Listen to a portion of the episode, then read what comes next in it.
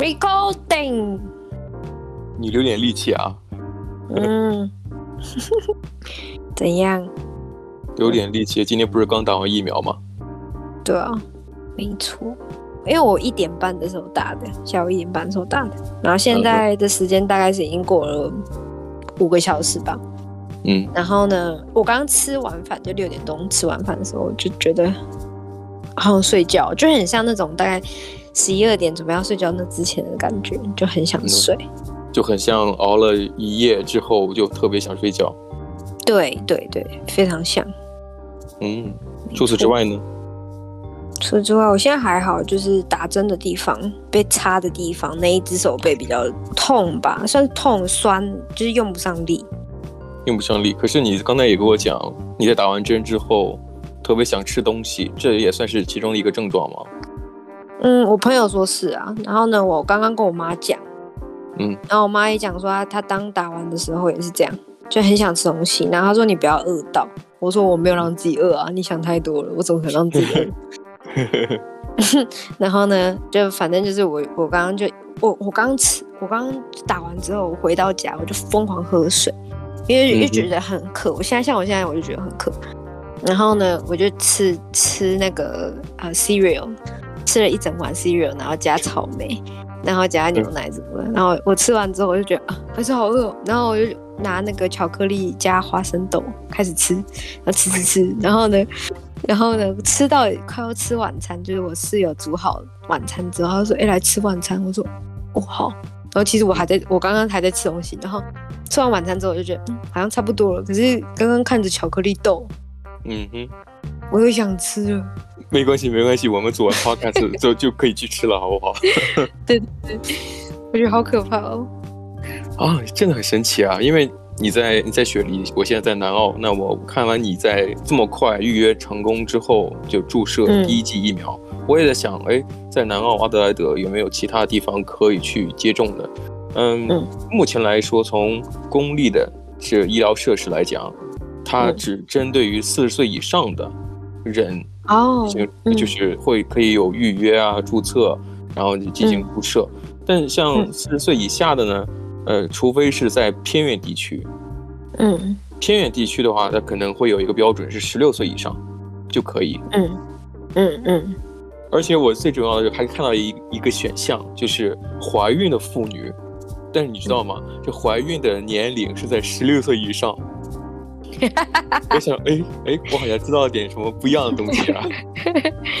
对啊对啊，现在怀孕的妇女啊，就是像一线的医疗人员啊，我然后还有，因为像我有一个学生，他是机师嘛，就是他开飞机的，嗯、然后呢，他就是去打比较大家比较觉得比较安全的疫苗，像我打，对对对，像我打的就比较不是，就大家众多想要打的，可是。如果你真的要打的话，你就得打那个这样子。你打的是那个 AZ 疫苗？对，就是对 AZ 疫苗。然后呢，台湾是没有辉瑞，可是因为像我，我朋友一直问我说你是打什么？嗯。然后呢，就在台湾的朋友们，然后我就说，呃，我们只有两个选项，一个是 AZ，就是台湾知道的，大部分也是、嗯、也是打那个。然后呢，一个是呃 Pfizer，就辉瑞疫苗。辉瑞疫苗，对对。嗯、然后呢，呃。前线的人都是打辉瑞啦，然后我我其实也想打辉瑞，嗯、因为听说就是 A Z 的话，你打的话，你你只要是五十岁以前的，好像都一定会经历到一些呃所谓的对副作用，不一定高血压，可是就是副作用这样子。是的。然后呢，我大部分的朋友就是都讲说他们有两天的发烧。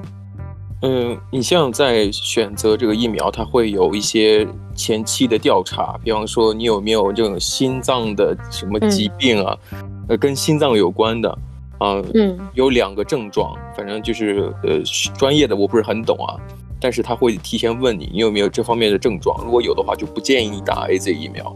对，可是大部分的人还是都打 AZ。呃，我记得我妈昨天还有提到一个。有一个新的疫苗是台湾自己研发的，所以不是国际认证。嗯哼。然后呢，我一有一个朋友以为是其他国家弄的，我忘记叫什么名字，我看一下。嗯、哦，高端，他们叫高端。呃，通过你刚才介绍，我觉得可以今天聊一聊。呃，因为现在各国的这个疫苗真的是非常短，嗯、十分的短缺啊，可以这么讲。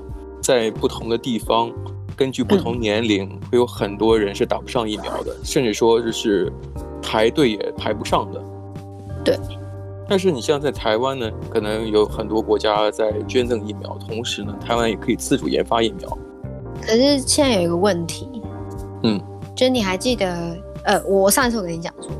就是澳洲总理讲说，就是如果之后有打澳洲认证的疫苗的话，嗯、呃，如果回来澳洲的话就不用隔离。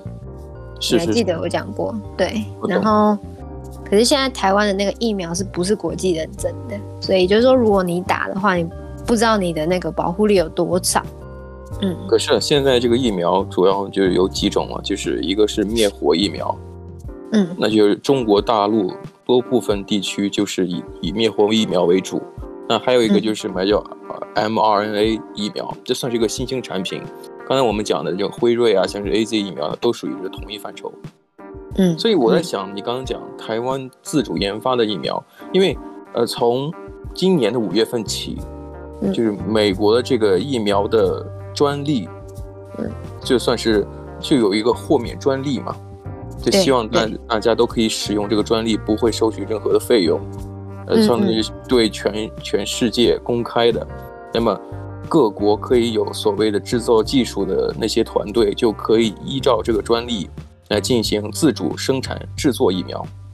所以我在想，台湾的那个疫苗是不是得益于这个政策？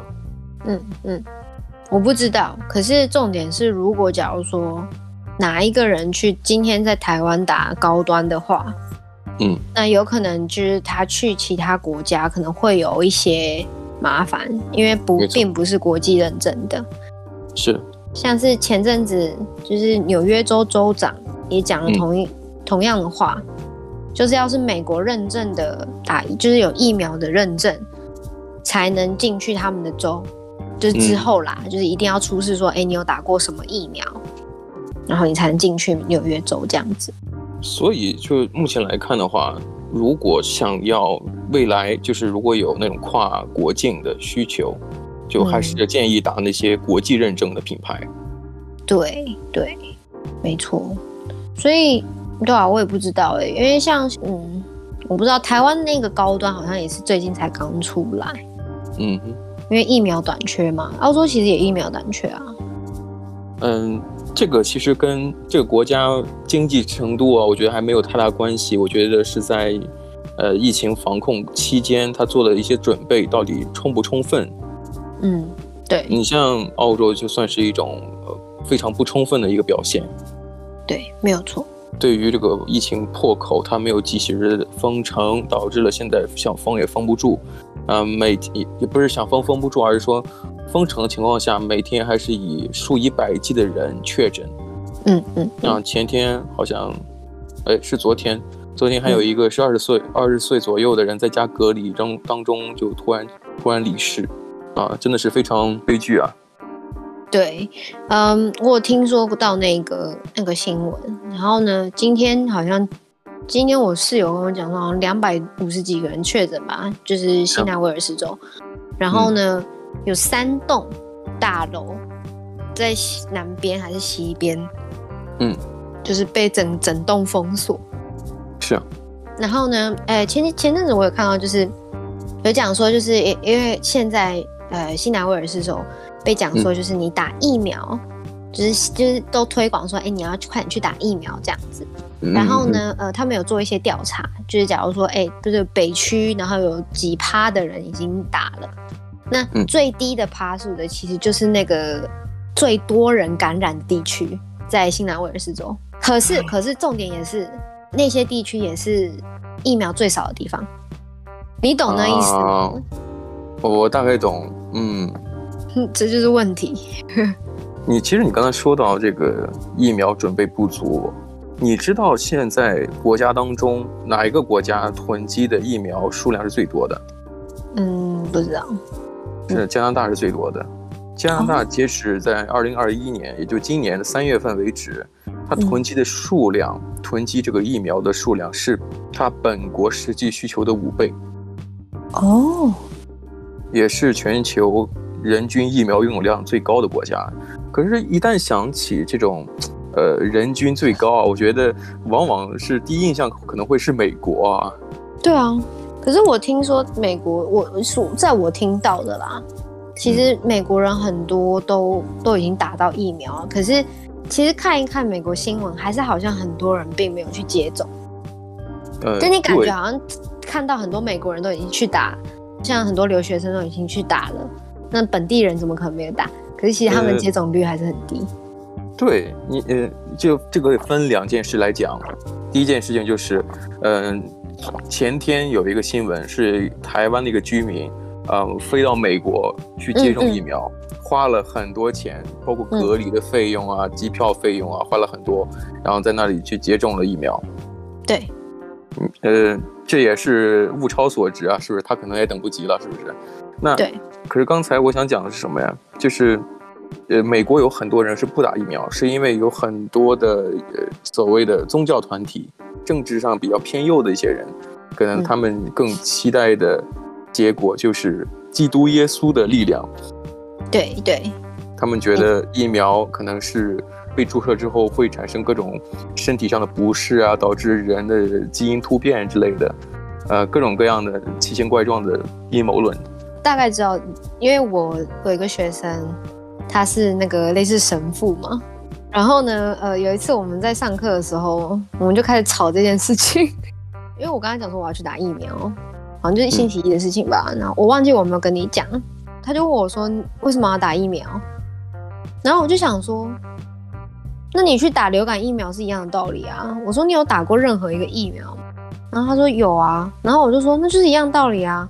你是不是就怕你感染什么，所以你要先去打？然后他就说，哎、嗯，那那些要打的人不是是已经感染了才要打吗？然后我就说，请问你会得流感之后你再去打疫苗吗？嗯嗯，一定是先打之后，你知道有有流感这个东西，所以你才会先去打，以防你得得流感。因为他之前有在那个东南亚，呃，那边有就是工作过，啊、嗯，他就是二十几年前、三十几年的事情了。然后呢，嗯、他说他们那边有疟疾还是什么东西的，反正就是他们去那边之后一定要去打所谓的他们那边的疫苗，所以他才有打。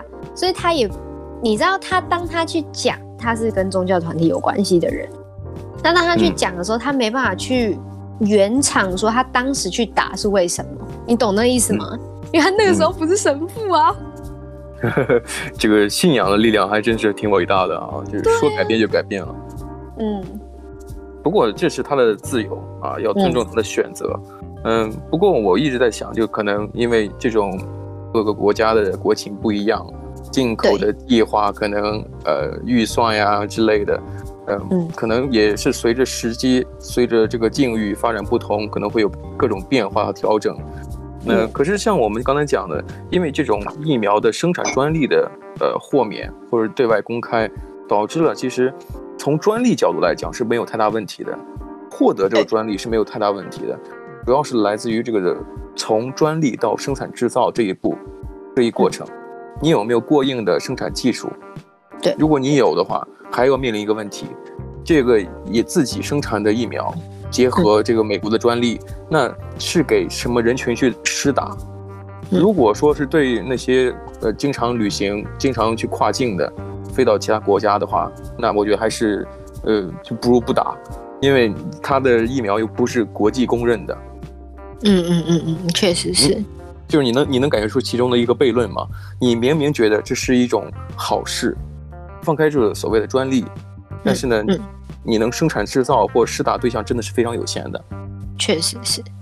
你看本地的生产制造商想要生产，但是他生产之后也得不到国际认可，这是问题所在。因为我刚刚看到，就是呃，有人讲说，就是他们鼓励说自己当地国家的人、当地的科学家或什么自己去研发所谓的疫苗，因为他们现在要要要给他们那个叫什么啊？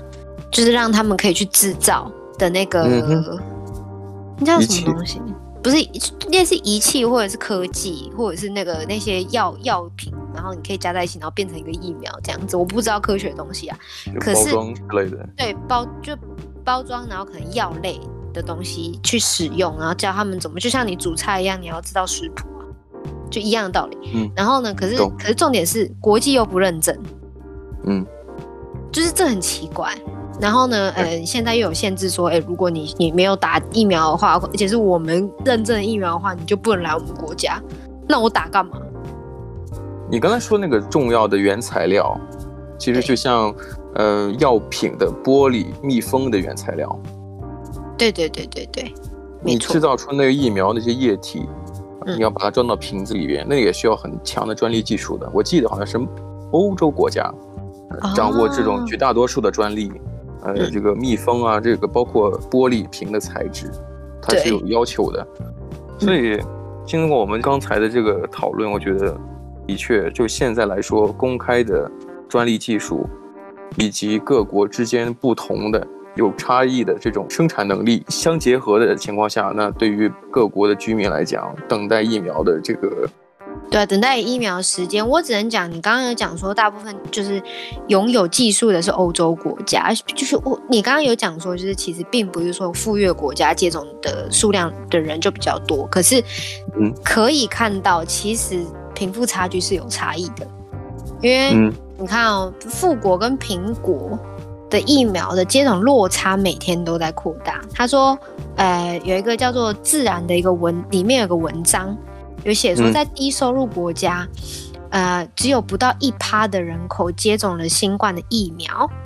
在英国就有百分之六十七的人口已经接种了第一针，嗯、就是我们要打两针嘛，通常。对，他是打一第一针的人已经是六十七趴，可是，在英在美国的话，数据是六，嗯，因为美国贫富差，对，美国贫富差距太大。你说贫富差距可能比较抽象，但具体到实际的，就是它疫苗的供应链，因为贫。嗯贫穷国家、落后地区跟富有的先进国家，可能它的差距，可能一方面是来自于囤积疫苗的这个花销，另一方面就是你买了疫苗，你怎么送过来？贫穷落后的地方，往往这种供应链啊是非常短缺的。嗯，那像美国、英国，嗯，美国人都会讲，全世界最好牛排都在纽约了，是因为什么呢？他很有自信，对于这种供应链能真正抵达他们所最需要的那个城市里边。对啊，然后呢，刚刚还有讲到，在印度，就是南亚国家，只有不到两趴的人接种新冠疫苗。可是呢，在印度是单日确诊人数刷新二零二一年的最高纪录。明白。所以你其实有没有钱，还是个重点啊。啊。所以说，这个你是打得快还是得得快？这个东西就是互相在在在竞赛嘛。对啊，所以其实你知道，我们打得到的已经算是非常幸运了。没错，也是啊。嗯，啊，期待这个事情会有更好的转机和发展吧。对，没错。好吧，我觉得今天节目先聊到这里。好，那我们就下次再聊吧。下期节目再见，拜拜。拜拜。